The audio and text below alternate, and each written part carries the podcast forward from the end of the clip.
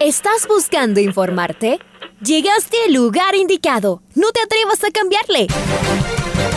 La red presenta. Ponte al día.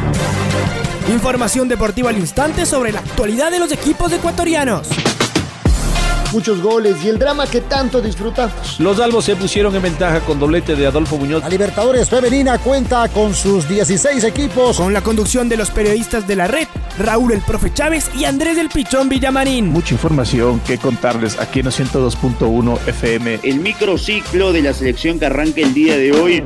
Ponte al día. La red. Bienvenidos.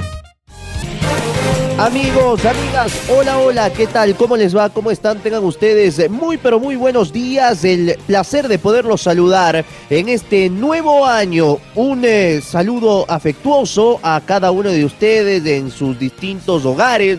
Que el cierre del 2021 haya sido eh, bueno y que este inicio del año 2022 todos sus deseos, todos sus anhelos se puedan cumplir y puedan pasar en armonía familiar con eh, el deseo de que cada uno de ustedes tenga un gran año del 2022. Aquí está la red en estos 25 años para poderlos acompañar como es una constante en los 102.1 FM y las distintas programaciones abriendo el micrófono de la radio, este noticiero al día y las distintas programaciones para que ustedes puedan estar bien informados con eh, la característica, con el eh, periodismo que habitualmente se hace en esta radio. Bendiciones en cada uno de sus hogares eh, y que tengan un extraordinario 2022. De salud Andrés Villamarín Espinel, está Leonardo Durán en los controles.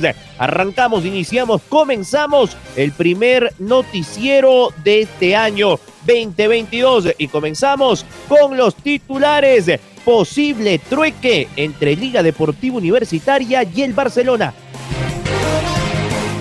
Emelec anuncia a su sexto refuerzo para la temporada 2022. 9 de octubre tendrá su inicio de pretemporada a puerta cerrada. Luis Cangá todavía no se puede sumar al Vasco da Gama. Gonzalo Plata jugó los 90 minutos con el Real Valladolid. Leo Messi dio positivo para COVID-19. El Oakland City no jugará el Mundial de Clubes de la FIFA y ya les cuento el porqué. El equipo ecuatoriano se ubica en el puesto 18 del Rally Dakar. Y para sorpresa, el Real Madrid perdió en su primer partido del año 2022. Amigos, amigas, es momento de escuchar el editorial del día en la voz del Pato Granja. Primer editorial del año, primer paso ¿no? de un 2022 que esperamos todo sea espectacular en lo deportivo. Uno mira rápidamente el fútbol, el deporte más atractivo, el de masas, el que mueve muchas condiciones, incluso las de mercado. Y dentro de esas condiciones de mercado resaltan evidentemente las altas y bajas de cada temporada en cada uno de los clubes. Por ahora es evidente que dada la cercanía del torneo de Serie A, más movimiento existe en esta categoría. La llegada y la salida de varios jugadores, su movimiento entre clubes y algunos eh, ecuatorianos que se van al exterior además. Faltan sobre todo la cuota extranjera en varios de los cuadros de nuestro campeonato de Serie A, a la espera de lo que esto sea, de lo que esto signifique. Pensando en que deben hacer diferencia, seguramente también esperamos que se valore con eh, la medida justa la llegada o no de un jugador extranjero a nuestro medio. Muchas voces decían que es porque cuestan menos que los nacionales. La verdad es que llegado el punto, si no juegan, no importa cuánto van a costar en cuanto a la plantilla global o a un porcentaje de lo que de ahorro, y esto entre comillas, esto implique. Cuando un jugador llega a un medio extranjero es para jugar, y eso es lo que aspiramos exactamente en los clubes de nuestro campeonato. Primer editorial del año, arranque de la temporada 2022, se viene en algún momento de febrero la Liga Pro.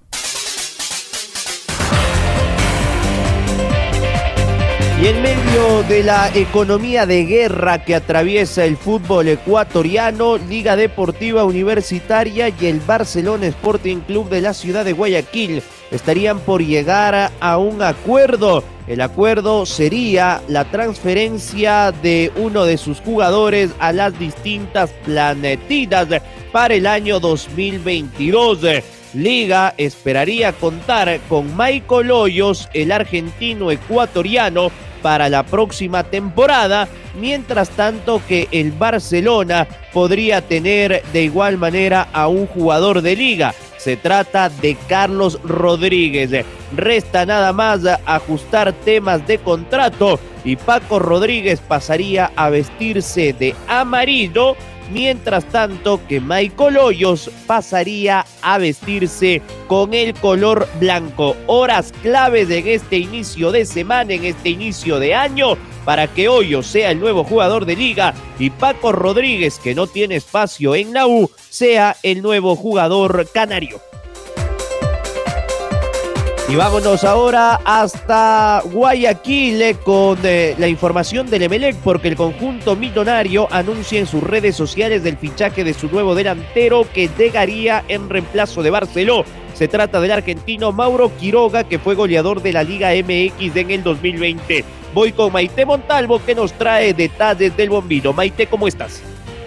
¿Qué tal Andrés y Raúl? Un fuerte abrazo para ustedes deseándoles un feliz año nuevo, que tengan un hermoso 2022 lleno de información junto a la red. Tenemos información de los equipos, ya que en esta semana van a iniciar varios de ellos, los chequeos médicos, las pretemporadas, organizaciones para las plantillas 2022 y muchos de los equipos durante estos días eh, de feriado por el fin de año, de las diferentes festividades, han seguido anunciando sus nuevos refuerzos. El Club Sport que anunció a su sexto refuerzo para el 2022 y se trata trata del reemplazo de Facundo Barceló, que no va más en el equipo, no se pudo consolidar ese tercer préstamo, así que en su lugar llega Mauro Quiroga, de 32 años, con amplia experiencia en equipos de su país, además con experiencia en clubes de segunda categoría en España. Quiroga es argentino, jugó en el Caxa de la Liga MX, donde en 32 partidos marcó un total de 18 goles en la máxima categoría del fútbol mexicano en el 2020, mientras que en el 2021 con San Luis y Pachuca no pudo mostrar su mejor versión. Fue el goleador del 2020 y en el último semestre del año que se fue, el 2021, no tuvo eh, mucha regularidad. Así que Emelec ha anunciado su nuevo refuerzo, su nuevo delantero y este es el sexto que tiene ya en la nómina. Les recuerdo cuáles son las altas que tiene el Clubes por Emelec, es Justin Mina, Marcos Caicedo, Roberto Garcés, Gustavo Canto, Kevin Rivera y Mauro Quiroga. A través de sus redes sociales, el Club Sport Emelec nos ha dado a conocer estos últimos tres nuevos refuerzos y restarían tres nuevas caras, nuevos jugadores por conocer y de esa manera el Emelec tendría su plantilla 2022 lista. Regreso con ustedes compañeros con mucha más información y como saben acá en la red 25 años. Muy bien Maite, un abrazo grande para ti y un extraordinario 2022. Tras el aumento de casos de contagio de COVID-19 en el país y particularmente en la ciudad de Guayaquil, la directiva del 9 de octubre tomó una determinación en coordinación con el cuerpo técnico previo al arranque de la pretemporada prevista para los primeros días de enero. Mediante un comunicado oficial a través de su cuenta de Twitter, el cuadro octubrino hizo conocer públicamente que los entrenamientos del primer equipo se realizarán a puertas cerradas, al menos en los días iniciales de pretemporada. Esta determinación se irá analizando diariamente conforme avance o se controle el incremento de contagios. Además, el cuadro guayaquileño también confirmó que el próximo viernes 7 de enero brindarán una rueda de prensa virtual con la finalidad de informar a los medios todos los detalles de los trabajos que se realizarán previo al arranque oficial de la temporada del año 2022.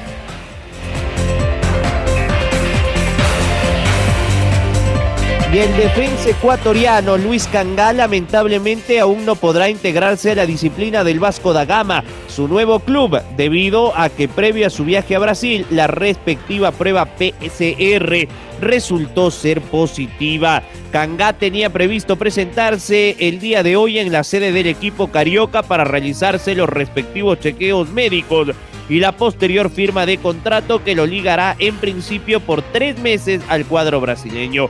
El entorno del jugador ha confirmado que se encuentra en su domicilio con síntomas leves, recuperándose y aislado unos cuantos días previo a efectuarse una nueva PCR para descartar al COVID.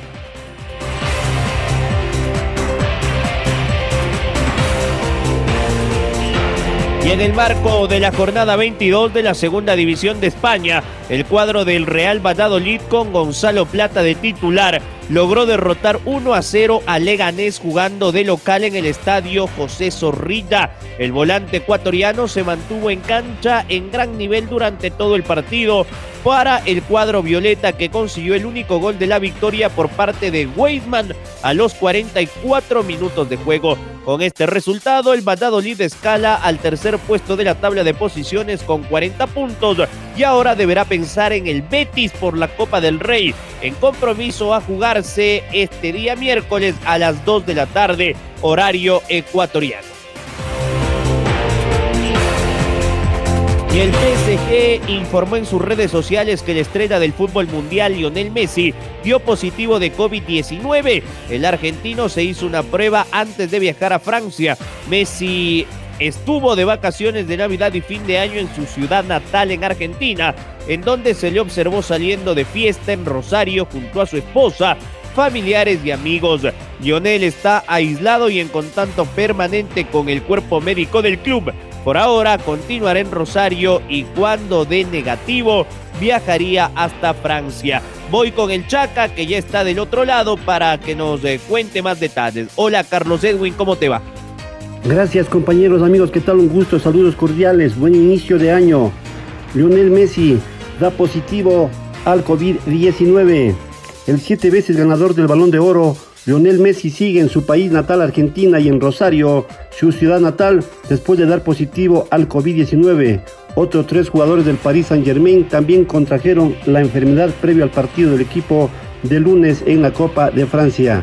Luego está en contacto con nuestros servicios médicos y cuando dé negativo viajará a Francia. No sé si estará ante Lyon, comentó el técnico del equipo el argentino Mauricio Pochettino el equipo juega ante Lyon en la Liga Francesa el próximo día domingo. Por lo tanto, Lionel Messi se mantendrá en Argentina hasta que se haga una prueba nuevamente y dé negativo para poder viajar a Francia. Continuamos compañeros con más en el Noticiero al Día. Y comenzó el año en el fútbol español con un batacazo. El Getafe le ganó 1 a 0 al Real Madrid con gol de Enes Unal al minuto 9 y de esta forma el equipo de Angelotti no logró revertir el resultado.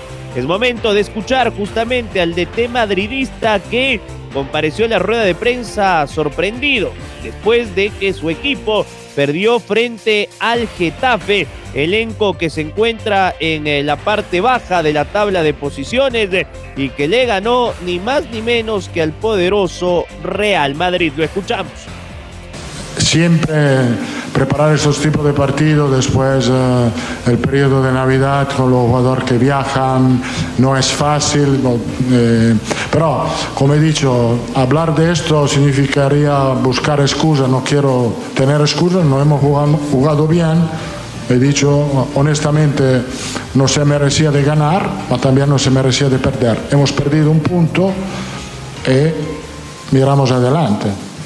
Ayer, después del entrenamiento, he dicho a los jugadores, me ha gustado mucho el entrenamiento porque he visto un equipo enchufado, concentrado, en buena condición. Ayer, ayer. Entonces, lo que no es una crítica, lo que he dicho, lo, que estoy diciendo ahora es lo mismo, exactamente lo mismo que he dicho a los jugadores. Nos tomamos la responsabilidad porque puede ser que también el entrenador estaba de vacaciones hoy, ¿no? Entonces nos tomamos esta responsabilidad y miramos adelante, sin crítica, sin drama, sin tragedia, porque seguimos siendo líder y con mucha motivación y con mucha ilusión. la, decisión de poner a Asensio Rodrigo son pequeños detalles determinados al entrenamiento que han hecho en esta semana. He preferido empezar el partido con Asensio Rodrigo, sabía perfectamente que ellos no aguantaban 90 minutos porque han tenido el COVID y que podía tener Hazard en la segunda parte más fresco, eh, brillante. Hazard lo ha intentado eh, la banda izquierda, también cuando entró Marcelo lo han intentado, pero sin encontrar muchas oportunidades.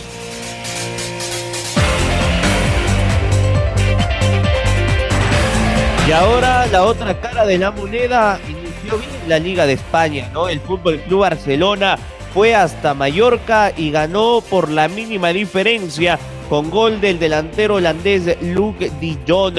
El Barça de Xavi ganó su partido y arrancó bien la temporada. Hablando del Barça, antes de escucharlo a Xavi, hace un ratito habló su presidente Joan Laporta y manifestó que los hinchas del Barça se pueden quedar tranquilos porque el Barça volverá a contratar a jugadores mediáticos. Se habla muchísimo de que el noruego Holland, el delantero del Borussia Dortmund, sería el nuevo fichaje del Barcelona. Acá las palabras de Xavi después de la victoria 1 por 0 al Mallorca en el reentrén de la Liga Española. Pues imagínate venir aquí, competir, hacerlo de esta manera, sufrir. Es una victoria de equipo, de grupo, de familia, eh, espectacular. El equipo ha sabido sufrir al final. Hemos hecho una primera parte muy buena, muy, muy buena, con gente muy joven pero con personalidad, creo que hemos competido muy bien, creo que somos el segundo equipo que gana en este estadio, así que imagínate la dificultad, viniendo como, como, como hemos venido, bajo mínimos, pero esto demuestra el carácter del equipo, la personalidad y que estamos yendo para arriba. ¿Ha costado en esos últimos compases? Sí, claro, hemos sufrido. Segunda parte, ellos iban sacando jugadores, a nosotros, nosotros íbamos sacando jóvenes y esa es la gran diferencia de hoy. Eh, ya dije que era un día para, para suspender el partido porque veía las dificultades, pero aún así súper orgulloso del equipo eh, cómo han competido y la verdad, eh, muy contento también por Marc. Ya son 33 eh, jugadores los que esta temporada han vestido la camiseta del Barça. ¿Cómo has visto a los chavales? Muy bien, la verdad, nos están ayudando mucho y más que van a debutar, porque si, si compiten así, si entran de esta manera, con este desparpajo, con esta personalidad, pues hoy hay que tirar de, la, gente de casa. El compromiso siempre es doble, la mentalidad es muy buena, están acostumbrados a jugar en el Barça y, están preparados, así que encantado de tenerles. Hoy son tres puntos que nos, que nos meten ahí en la lucha por los puestos de arriba. Fenomenal, la verdad, muy, muy, muy orgulloso, muy feliz y contento del, del trabajo de equipo. O sea, de, la manera que estamos, llevarnos tres puntos de aquí, pues es, es, espectacular. Creo que hay que ensalzar las cosas positivas, cómo hemos competido, la primera parte que hemos hecho, que Ter Stegen que nos ha salvado otra vez, que en defensa hemos estado espectacular, que nos vamos sin encajar un gol, que hemos sufrido, hemos sabido sufrir. Pues esto es el fútbol. Mira, los, los, de los seis que estaban arriba hoy, ha ganado uno solo. Pues esta es la dificultad esta es la liga, es la competición y es muy difícil, muy difícil. Cada partido es una guerra, es un mundo y nos quedamos con las cosas positivas, lógicamente. Es una victoria histórica. De la manera que estábamos, con 17 bajas, venir aquí y ganar, es una victoria histórica.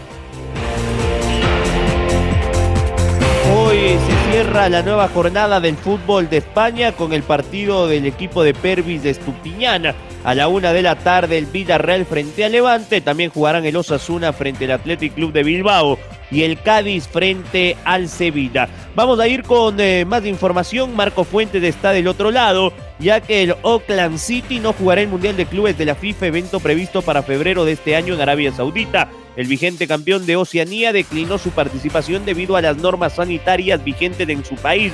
Así, el eh, equipo informó lo siguiente y la FIFA notificó que un equipo de Tahití será el encargado de suplir la baja de la escuadra neozelandesa. Marquito, ¿cómo te va? ¿Qué tal Andrés? Raúl, amigos, amigas, qué gusto saludar a esta hora a través de la red con todos ustedes. En efecto, el Oakland City, actual campeón de Oceanía, no participará en el Mundial de Clubes que se desarrollará en los Emiratos Árabes Unidos entre el 3 y el 12 de febrero de este 2022. Así la FIFA informó que el equipo neozelandés debió retirarse teniendo en cuenta que Nueva Zelanda decidió que no reabrirá sus fronteras a causa de la situación sanitaria global que atraviesa el planeta a causa de la variante Omicron del coronavirus. Tras confirmar la baja del Auckland City, la FIFA confirmó que el elenco que ocupará ese puesto será el Aspirae, club de la Federación de Tahití. Además, el ente que rige el fútbol mundial recordó que el campeón de la Champions, el Chelsea, y el de Copa Libertadores Palmeiras ingresarán directamente a la ronda de semifinales. Con estas eh, precisiones, el eh, calendario de competiciones de las primeras instancias quedó de la siguiente manera. El Al Jazeera de Emiratos Árabes Unidos será el primer rival de la Aspirae y el ganador de ese partido inaugural que se desarrollará el 3 de febrero se enfrentará el día 6 al club saudita Al Hilal que es el vigente campeón asiático. Así, del eh, ganador de este segundo partido surgirá el rival del Chelsea en eh, la semifinal del 9 de febrero, mientras que la otra serie que se jugará será entre el mexicano Monterrey, campeón de CONCACAF, contra el campeón africano el egipcio Al-Ali el 5 de febrero. De este cruce saldrá el eh, semifinalista que se enfrente en la primera de las semifinales contra Palmeiras de Brasil el 8 de febrero en busca de los eh, finalistas para este Mundial de Clubes que arrancará en el segundo mes del nuevo año. Esto es lo que les podemos informar a esta hora, amigos y amigas. Un saludo para todos, un abrazo grande, les invitamos a que continúen en... Ahora ya estás al día junto a nosotros. La red presentó Ponte al día. Informativo completo sobre la actualidad del fútbol que más nos gusta, en donde estés y a la hora que tú quieras. Quédate conectado con nosotros en las redes de la red. Síguenos como arroba la red Ecuador y no te pierdas los detalles del deporte minuto a minuto. Escúchanos en vivo en TuneIn y en los 102.1 FM en Quito. ¡Te esperamos!